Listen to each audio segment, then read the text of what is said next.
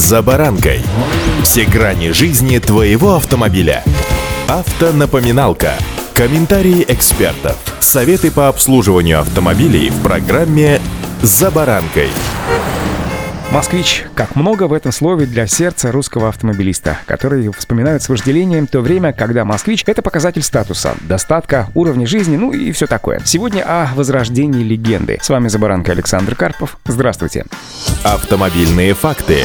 Власти москвича анонсировали конкурс на заключение государственного контракта со встречными инвестиционными обязательствами на поставку аккумуляторных батарей для электротранспорта. Соответствующее распоряжение уже подписано Сергеем Собяниным. Частные инвестиции в проект, согласно условиям конкурса, должны составлять не менее 3 миллиардов рублей. Место для организации производственной площадки батарей уже определено. Это особая экономическая зона Технополис Москва, пишет российская газета. Поставщик-инвестор в соответствии с контрактом обязуется в течение трех лет локализовать производство пяти типов аккумуляторных батарей для электротранспорта, в том числе для электробусов, трамвайных вагонов, электромобилей «Москвич», речного транспорта, электросамокатов и велосипедов. Правительство Москвы, в свою очередь, обязуется гарантировать стабильный спрос на аккумуляторы в течение 7 лет за счет закупок для городского электротранспорта, интерес же к москвичу проявляют крупные агрегаторы такси и лизинговые компании. Пока у бренда одна модель — это кроссовер «Москвич 3», который в будущем обзаведется батарейной версией. Она будет способствовать росту клиентской базы, а значит и устойчивому развитию нового предприятия по выпуску тяговых батарей. Еще один крупный российский кластер по выпуску тяговых элементов питания создается еще и в Калининградской области.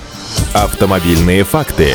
Начало производства «Москвича-3» породило много вопросов, на которые компания старается своевременно отвечать. Так, власти столицы недавно раскрыли новые подробности об автомобилях и планах предприятия предприятия на будущий год. По данным пресс-службы завода, часть вопросов от автомобилистов связана с названием нового москвича. В компании отобрали вопросы и постарались на них ответить. Как сообщают представители завода, водителей заинтересовало, почему же название цифровое. Ответ на этот вопрос связан с историей бренда. Модели автомобилей «Москвич» прошлых поколений также назывались с помощью цифровых индексов. Компании решили продолжить данную традицию и использовать цифры в названии следующих автомобилей. Второй самый часто задаваемый вопрос от автомобилистов связан со значением тройки в названии. Автомобилистам стало любопытно, почему же нумерация началась не с единицы. Представители москвича объяснили, что цифра указывает на размер автомобиля и его старшинство в модельном ряду. Помимо этого, в зависимости от версии модели, в названии может быть еще и дополнительный символ. Так, например, «Москвич 3Е» отличается от оригинальной модели тем, что оснащен электрическим двигателем. Новые владельцы завода и раньше говорили, что вернуться к историческому бренду, то есть название модели вроде «Калины» или «Камри» решили не давать. То есть, если новинка получила индекс 3 и является кроссовером, то вполне себе можно предположить, что 4 и 5, скорее всего, будут внедорожниками, один малолитражкой, а двойка — классическим седаном или хэтчбеком. Ну, как-то так. Удачи! «За баранкой».